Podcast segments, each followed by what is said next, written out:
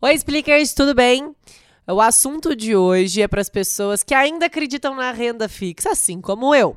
E eu trouxe uma convidada especialíssima, especialista mesmo em renda fixa, para falar um pouquinho sobre esse assunto. Camila, obrigada pela sua presença. Obrigada a você.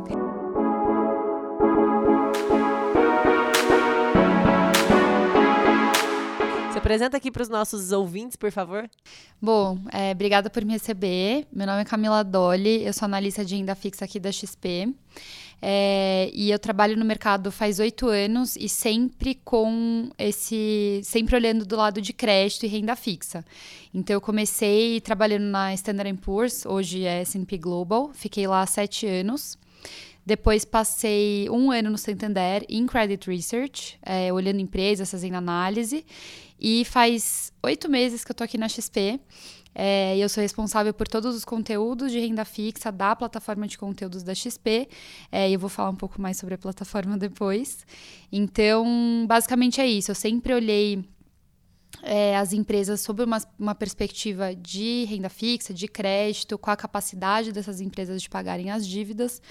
E sigo fazendo isso aqui na XP. O máximo. O máximo, porque eu acho que. Uh, renda fixa é algo que foge um pouco da atenção dos investidores, principalmente os investidores in iniciantes. Sabe por que eu acho isso? Porque os investidores iniciantes são aqueles que menos sabem sobre investimentos e por isso vão muito mais naquilo que a gente chama de efeito manada, né? Que é Bolsa tá rendendo muito, fundo imobiliário rendendo pra caramba, renda variável rendendo pra caramba, é pra lá que eu vou, mas se esquecem que na verdade existe um, um um processo, né? Uma caminhada de investimento para se começar. Você acha, você acha é, é, factível, assim? Você acha que é ok para o investidor brasileiro inexperiente já sair da poupança e entrar direto numa ação, por exemplo? Eu acho, vou usar a palavra imprudente. É, eu acho que a gente está num ciclo muito positivo da economia. A bolsa está indo super bem. Ano passado é, foi um ano muito bom para as ações, de modo geral. Então, isso, como você falou, gera um efeito manada. Então, a pessoa vê e fala: meu Deus, aquela está rendendo muito, a bolsa está rendendo muito. E dá aquela impressão de que qualquer pessoa consegue. De fato, é, é possível isso acontecer. Só que apostar de vez numa ação, que é uma em ações, né, que é uma classe de ativos muito volátil, ou seja, você pode ganhar muito, mas você também pode perder muito, é, logo de cara, sem conhecer o mercado de forma geral, sem ter uma reserva para emergências, é, eu acho bem arriscado. Então, como você falou, a renda fixa é ideal para quem está começando. A gente ainda tem mais de 800 bilhões de reais na poupança. Então, tem muita gente assim que nem conhece nada do mundo de investimentos. Então, é, eu acredito que a renda fixa seja uma bela porta de entrada para começar a entender, para ter uma reserva para alguma emergência, alguma urgência.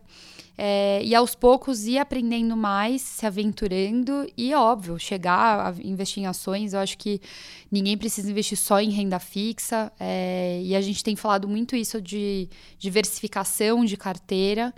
Então, é, eu acho que é possível investir em ação, sim, mas tem um caminho, na minha opinião, até chegar ali. Eu concordo. E você falou uma coisa super interessante, né? Que é esse momento favorável hoje para nossa economia, então natural que os investidores busquem um pouco mais uh, de ações porque é algo realmente rentável. Mas existe um paralelo a ser feito que é as ações, né, das empresas elas acabam sendo colocadas no mercado, mas essas mesmas empresas podem estar levantando crédito, o que também é algo super interessante para o investidor final. Ele não precisa entrar nessa análise de renda variável, continua em renda fixa, se posiciona num bom papel e ainda assim dentro de uma boa empresa. Mas esses prêmios estão diminuindo, a gente ainda consegue achar bons papéis de crédito privado hoje em dia. Como é que está esse mercado? Então, é, acho que uma grande parte dos ouvintes, eu imagino que tem acompanhado a queda na Selic do ano, no, no ano passado. Então, a gente chegou no final do ano passado em, com a Selic em 4,5, hoje a gente já está em 4,25. Então caiu bastante. Acho que muito por isso é, teve tanta notícia, tanta essa pergunta de se a renda fixa morreu. Então, basicamente, os papéis atrelados à Selic ou ao CDI, é, que seria acompanhando né, a taxa básica de juros, é, realmente a rentabilidade caiu ao longo do tempo. Uh, mas isso não significa que não tem mais por que investir em renda fixa. Existem diversos tipos de papéis na renda fixa, então a gente tem o Tesouro Direto, que é um o, que seriam né, os títulos públicos, que seriam os investimentos mais seguros é, no Brasil por ter por serem emitidos pelo governo federal. Depois tem as emissões bancárias, que seria CDB, LCI, LCA é, que são emitidos por bancos e tem a garantia do FGC para investimentos de, de, até 250 mil reais, então ainda assim é seguro. E por fim, o crédito privado, que foi o que você mencionou, que são empresas buscando é, capital para fazer investimentos, por exemplo, e levantando esse dinheiro no mercado de capitais, ou seja, com os investidores. É, por ser menos seguro, esses papéis rendem mais, pagam mais para o investidor. Então, ainda tem sim boas oportunidades no mercado. É, com a queda na taxa de juros, mais empresas vêm a mercado para buscar é, funding, né, para buscar financiamento. É, Esse crédito. Cre isso, obrigada. Crédito, é, para fazer investimento ou para refinanciar suas dívidas. É, inclusive empresas que nunca captaram antes. Então, essas empresas que não, que, é, não são conhecidas pelo mercado, por talvez terem um risco um pouco maior, conseguem, o investidor consegue uma rentabilidade maior com esses ativos. Então, eu achei interessante o que você falou, que é possível você, ao invés de investir numa ação, começar por um crédito privado de uma empresa, o risco é, corporativo seria o mesmo, e você tem uma volatilidade menor por ser renda fixa. É, né? Faz, vai seguindo esse caminho que eu mencionei, que é, uhum. não precisa sair de poupança Isso. e ir para uma ação diretamente, mas traçar esse caminho de, pô, vamos primeiro ali colocar um pezinho na renda fixa, uhum. para depois eu entrar, quem sabe, no multimercado e depois entrar numa numa ação.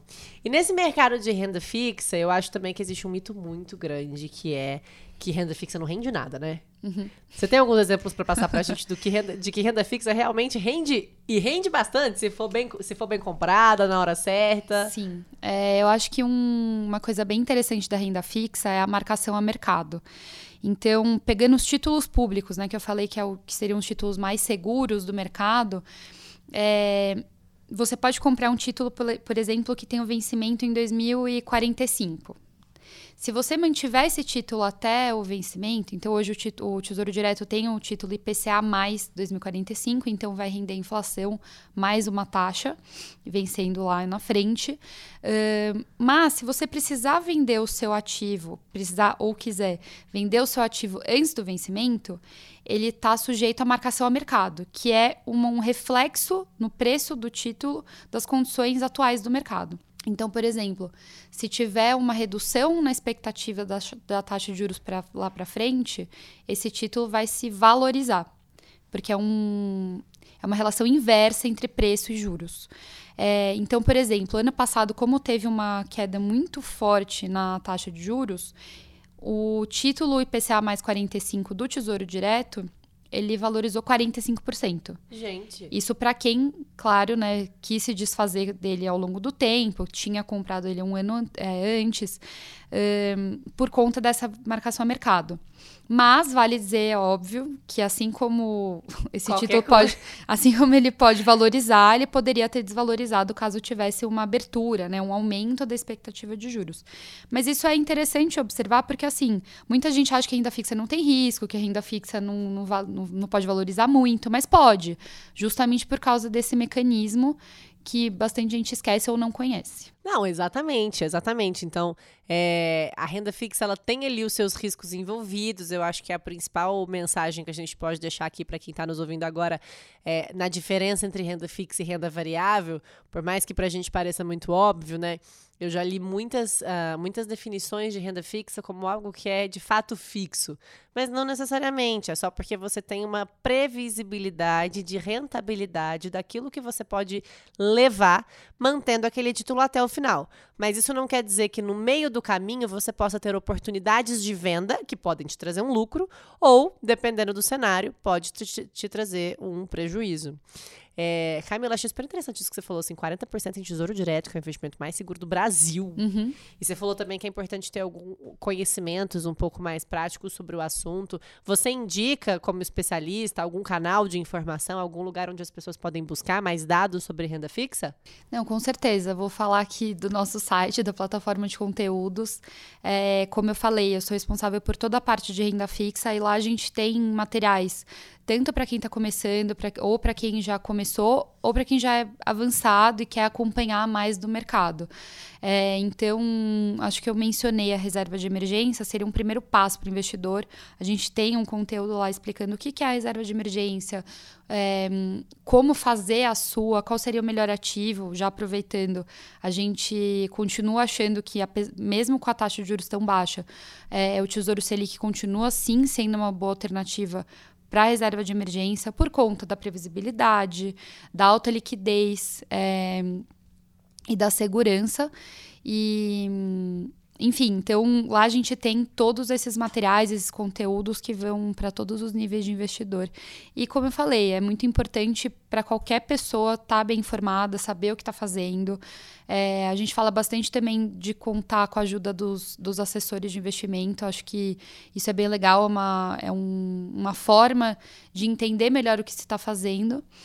É, e hoje em dia tem informação, assim, infinita, né? Acho que falta de informação não é desculpa mais para não investir. Tá, como que a gente acha essa plataforma de conteúdo que você mencionou? É só colocar lá no endereço do site, é conteúdos.xpi.com.br. Ótimo. Bom, anotaram aí? conteúdos.xpi.com.br. Tem muitas informações sobre diversos produtos, mas vocês encontram também o relatório da Camila Dolly por lá. Ô Camila, deixa eu te fazer mais uma pergunta. Você acha que o investidor brasileiro ele tende a olhar um pouco mais para a renda fixa ainda de banco, você acha que o banco ainda consegue trazer aquele cliente olhando para um CDB, uma LCI, uma LCA? E existem bons prêmios nesses produtos também? Por que eu estou te perguntando isso? Porque muita gente que me segue no Explica Ana me pergunta por que, que não é melhor estar num papel que tem FGC, porque se quebrar a instituição onde ele está investido, ele pode ser assegurado em até 250 mil reais. Então, você até falou super bem né, no, anteriormente que o, o crédito privado, e como ele tem mais risco, ele paga mais. Mas o investidor brasileiro ele não está olhando um pouquinho para essa segurança ainda? Não, com certeza. Inclusive, né, é, tem tanta gente na poupança por medo de investir, uhum. procurando é, essa segurança. Uh, mas eu acho que é legal falar que qualquer título bancário, né, então esses CDBs, LCIs, LCAs, tem essa cobertura da FGC que é a mesma da poupança. É, então, outro ponto que eu acho relevante é que existem os bancos grandes, que são aqueles mais conhecidos, os realmente os mais seguros, e tem aqueles menores, né, os chamados bancos médios, que a gente chama. E esses conseguem pagar mais de novo por conta do risco. Só que todos eles contam com a mesma garantia da FGC. É, então, acho que até 250 mil reais o investidor pode ficar relativamente tranquilo com essa garantia. Em relação, é, comparando FGC com crédito privado, acho que é o que você comentou: o crédito privado consegue oferecer uma rentabilidade maior porque não conta com a, com a, garantia do FGC. E eu acho que nesse caso o investidor tem que ficar mais atento a conhecer o, o crédito, então conhecer a uhum. empresa, o que ela faz, quais são os riscos do, do, do setor, é, quais são os planos dessa empresa para frente. Tudo isso, assim, é, a gente oferece informações sobre algumas empresas na plataforma de conteúdos pensando nessa necessidade do investidor. Mas eu acho que é isso. Assim como o investidor que vai, que vai escolher uma ação precisa saber sobre aquela empresa, uhum. quem vai escolher uma debenture, um CRI, um CRA também tem que entender sobre a empresa que está emitindo. Cita pra gente aqui, Camila, agora algumas razões você como especialista em renda fixa, do porquê qualquer pessoa hoje tem que ter uma renda fixa na carteira. O que, que, vem na sua cabeça? Em primeiro lugar, eu acho que essa questão de, de segurança e mais previsibilidade. É, hoje a gente tem o nosso time de alocação é, mensalmente solta um relatório de alocação recomendada. É, separando pelos, pelos diferentes perfis de investidor. Então, conservador, moderado agressivo. E mesmo com a Selic a 4,25, inclusive o perfil agressivo tem ali na carteira recomendada uma parcela em renda fixa. Então, é importante ter uma carteira diversificada, bem balanceada. É, existem diversos tipos de ativos e quanto mais diversificada for a sua carteira, mais protegida ela tá. Então, no caso da renda fixa, além da questão é, de poder encontrar rentabilidades interessantes, por exemplo, no crédito privado ou num, num CDB de banco médio, enfim, tem a questão da previsibilidade, da segurança e dessa calibrada no, no risco da, da carteira. É curioso, né? Porque até quem é extremamente agressivo tem que ter um pouquinho de renda fixa na carteira, não só nessa ideia de ter um prêmio, uma rentabilidade legal, dependendo do papel que você se posicionar, mas porque até os investidores agressivos precisam de uma reserva de emergência para quando surgirem oportunidades no mercado, para se posicionarem naquele ativo agressivo, para entrarem naquela volatilidade, né? Até porque o investidor agressivo está sempre alocado, né? Ele está ali sempre posicionado no risco, mas vale a pena ele também ter aquela reserva de emergência. É, uma reserva de oportunidade, né, nesse caso. É, e exatamente isso, e todas as pessoas estão sujeitas a precisar de uma liquidez é, de repente. Então, precisa também ter essa parcela para poder retirar a qualquer momento, sem o risco de perder capital. Excelente. Alguma dica que você queira deixar para os nossos seguidores, é, ouvintes, speakers do momento em relação à renda fixa? Bom, eu acho que é isso. Todo mundo precisa da, da renda fixa. A renda fixa vive. vive. Eu estou aqui de prova. Não desistam dela. Ela é super importante em qualquer carteira bem diversificada. Não, e outra coisa, só para a gente finalizar esse podcast, hein? Eu desafio vocês, nos escutando agora, a me trazerem qualquer dado de qualquer mercado onde o setor de equities é maior que o setor de renda fixa. Não existe. Então, esse setor de renda fixa global, ele é muito maior do que o setor de renda variável. O mercado de crédito, ele é bem mais robusto, ele traz uma quantidade de investimentos maior que ações. E aqui no Brasil, a gente acaba se embaralhando, metendo os pés pelas mãos e vai fazendo tudo do jeito que a gente escuta, que é o melhor, sem necessariamente ser e deixando aí de lado hoje a renda fixa, onde ainda você tem excelentes oportunidades de investimento, excelentes oportunidades de alocação, excelentes prêmios e excelentes novas ofertas ainda por vir. É, inclusive tem muitos países que estão com taxa de juros negativa e mesmo assim o mercado de renda fixa nesse país continua crescendo. Então, acho que é isso, a renda fixa continua sendo muito importante para todos os perfis de investidor. É isso, não, você falou uma coisa super legal que eu acabei de lembrar. Até hoje à tarde eu estava numa gestora de renda fixa global, né? Eles têm quase 2 trilhões de dólares sob custódia só em renda fixa. E eles falaram isso, né? Eles falaram, pô, aqui no Brasil a gente está passando por esse cenário de juros caindo, o pessoal correndo para renda variável. Vamos entender como é que esse mercado vai ser sustentado, né, na maioria das gestoras que estão mais acostumadas a terem juros altos. E para gente que trabalha há 20 anos em cenários de juros negativos ou perto de zero, identificar prêmios em mercado de crédito acaba sendo super interessante, assim, retornos anualizados bizarros com aplicações mínimas super acessíveis. Então, também dentro desse mercado de renda fixa, de crédito, de emissão de dívida, muita oportunidade ainda para o investidor final. Viu? Viu que demais? Ó, a gente aprendeu bastante aqui com a Camila Dolly. Eu vou deixar na descrição do episódio do podcast aqui o, o perfil do Instagram dela. Então é Camila Dole, os dois com dois L's. Então, Camila dois L's, Dolly dois L's. Ela tá por lá. No próprio Instagram do Explicando, eu já marquei ela, tá lá nos stories, tem muitas fotos no feed. E não obstante, no próprio YouTube eu fiz um vídeo completo explicando algumas razões de por que a renda fixa não morreu. Aliás, por que a renda fixa vive e porque você ainda precisa dela, trazendo diversos exemplos de rentabilidade para vocês conferirem por lá. Camila, obrigada pela sua presença, parabéns pelo seu trabalho, pela sua experiência nesse mercado e pela sua participação aqui. Muito obrigada. Eu que agradeço. Obrigada, pessoal. Espero que eu tenha convencido vocês. É isso mesmo, Camila. Eu vou falar que eu, assumidamente, sou uma adepta da renda fixa. Na minha própria carteira, eu tenho uma exposição interessante em renda fixa. Pode ser porque eu tenho aproveitado um cenário benéfico para esse tipo de posição, mas também acho que ainda tem muito caminho pela frente de rentabilidade positiva nesse ativo. Então, de novo, muito obrigada pela presença. Espero que vocês tenham gostado e também já estejam inscritos lá no canal do YouTube, já estejam me seguindo no Twitter. Estou começando a ficar um pouquinho mais ativa agora, já trazendo algumas informações legais em tempo real. Também estou no Facebook e no LinkedIn. Tá bom? Bom, semana que vem tem um episódio novo, inédito para vocês aqui no podcast e a gente se encontra por lá. Tchau, tchau!